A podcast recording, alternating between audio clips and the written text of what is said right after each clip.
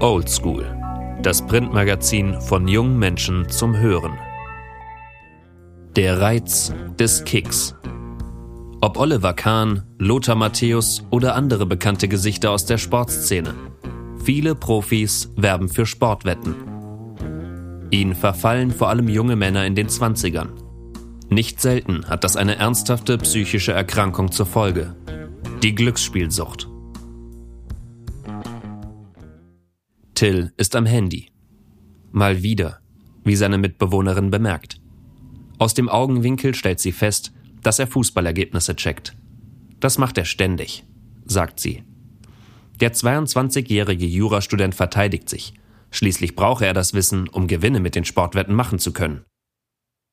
Die Mitbewohnerin schmunzelt, als ob ihm das helfen würde.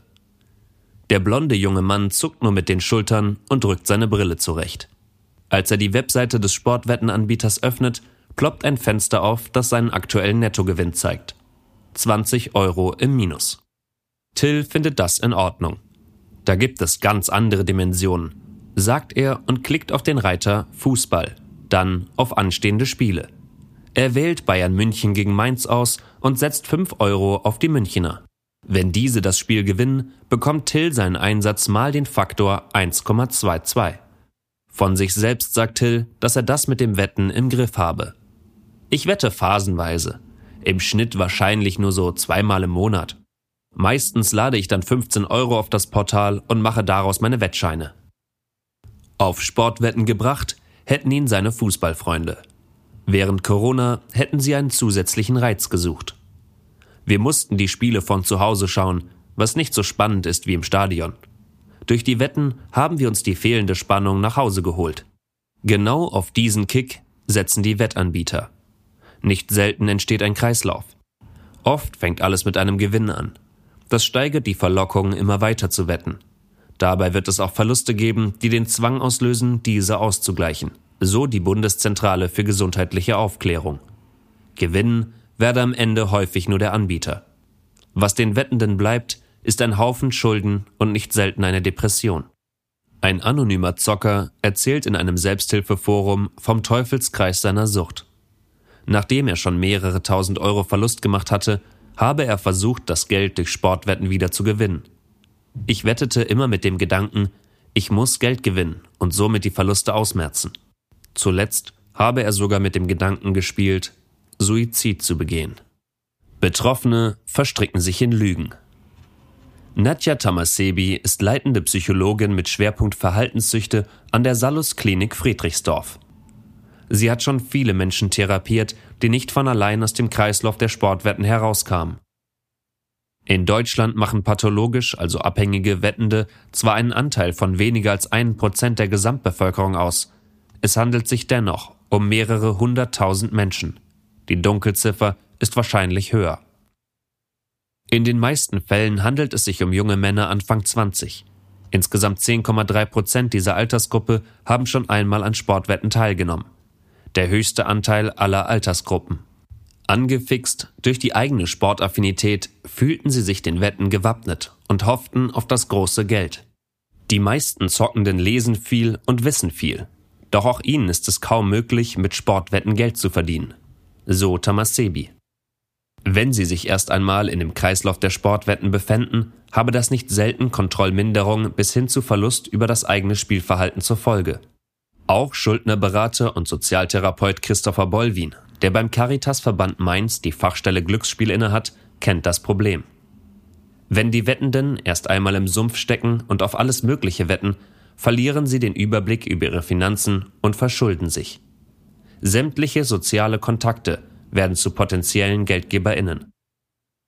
Häufig verstricken sich Betroffene in Lügen, isolieren sich und häufen einen Schuldenberg an, der teilweise sogar im sechsstelligen Bereich liegt. Der anonyme Zocker erzählt im Selbsthilfeforum, dass er Geld im Wert von etwa 100.000 Euro verspielt, bis er aber niemandem davon erzählt habe. Zu groß sei seine Angst, von seinem Umfeld für seine Spielsucht gehasst zu werden. Nicht selten sind sogar Minderjährige betroffen obwohl es ihnen eigentlich verboten ist, an Sportwetten teilzunehmen. Wenn unter 20-Jährige mit hohen Schulden zu mir kommen, dann wetten sie offensichtlich schon seit mehreren Jahren, so Bolwin. Laut der Bundeszentrale für gesundheitliche Aufklärung haben tatsächlich schon 2,8 Prozent der 16- bis 17-Jährigen in Deutschland einmal an Sportwetten teilgenommen. Was Angehörige tun können, wenn sie eine Sportwettenabhängigkeit bei einer ihnen nahestehenden Person vermuten, schildert Psychologin Tamasebi. Zunächst sollten sie das Gespräch suchen und die Person an eine Beratungsstelle vermitteln. Es kann auch sinnvoll sein, gemeinsam die Finanzen offenzulegen. In den meisten Fällen hilft nur eine Therapie, um die Sucht zu durchbrechen. Sowohl Bolvin als auch Tamasebi bieten diese in Form einer Verhaltenstherapie an. Laut des Sozialtherapeuten zeigt diese bei etwa 60 Prozent der PatientInnen Erfolg. Sie bleiben spielfrei. Der neue Glücksspielstaatsvertrag. Trotz der Risiken wächst der Sportwettenmarkt in Deutschland stetig. 2019 wurden laut des Deutschen Sportwettenverbandes 9,3 Milliarden Euro verzockt. Rekordumsatz. Davon profitieren natürlich die Wettanbieter und Werbetreibenden, aber auch der deutsche Staat. 2012 wurde die sogenannte Wettsteuer eingeführt, die 5% des Einsatzes je Wette beträgt. Diese zahlt der die Wettende automatisch über den Einsatz oder den Gewinn. Teilweise wird die Steuer auch vom Anbieter selbst übernommen. Wohin die eingenommenen Steuern fließen, wurde nicht festgelegt. Vielleicht ist dies einer der Gründe, weshalb der Staat Glücksspiele nicht stärker reglementiert. Anfang Juli 2021 trat ein neuer Glücksspielstaatsvertrag in Kraft. Seitdem gibt es erstmals bundeseinheitliche Regelungen. Eine große Änderung ist, dass Sportwetten nicht mehr nur legal im Wettbüro, sondern auch online durchgeführt werden können. Angeblich mit gutem Spielerschutz. Es besteht ein Einzahlungslimit von 1000 Euro und SpielerInnen müssen sich einer Spielersperrdatei anschließen. Außerdem dürfen aktive SportlerInnen und FunktionärInnen nicht mehr für Sportwetten werben. Tamas Sebi sieht den Glücksspielstaatsvertrag trotzdem kritisch. Die Möglichkeit, online zu wetten, verleite Betroffene dazu, immer und überall Geld zu setzen. Das ist, als würde aus dem Wasserhahn Wein kommen und nonstop Gras zur Verfügung stehen. Natürlich entwickele nicht jeder Mensch eine Suchterkrankung, aber die Möglichkeit, online zu wetten, stifte vermehrt Menschen dazu an. Darüber hinaus würden so gut wie alle ihre Patientinnen und die Anbieter selbst einen Weg finden, die Sperrdatei zu umgehen. Auch der Wettende aus dem Forum beschreibt, dass ihm die neuen Regelungen des Glücksspielstaatsvertrags nicht helfen würden. Bei einem Anbieter habe er das Einzahlungslimit umgehen können. Hier war es mir möglich, innerhalb von 24 Stunden jeweils 1000 Euro von meinen beiden Girokonten einzuzahlen. Also 2000 Euro pro Tag. Er selbst und auch die Psychologin und der Sozialtherapeut geben alle den gleichen Tipp, um sich vor einer Spielsucht zu schützen. Gar nicht erst mit Sportwetten anfangen.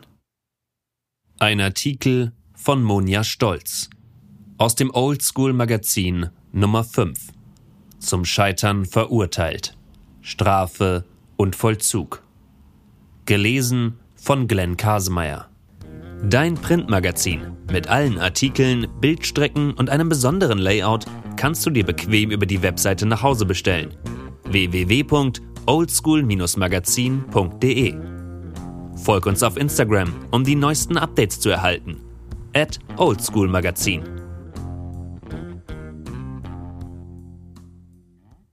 Oldschool, das Printmagazin von jungen Menschen zum Hören.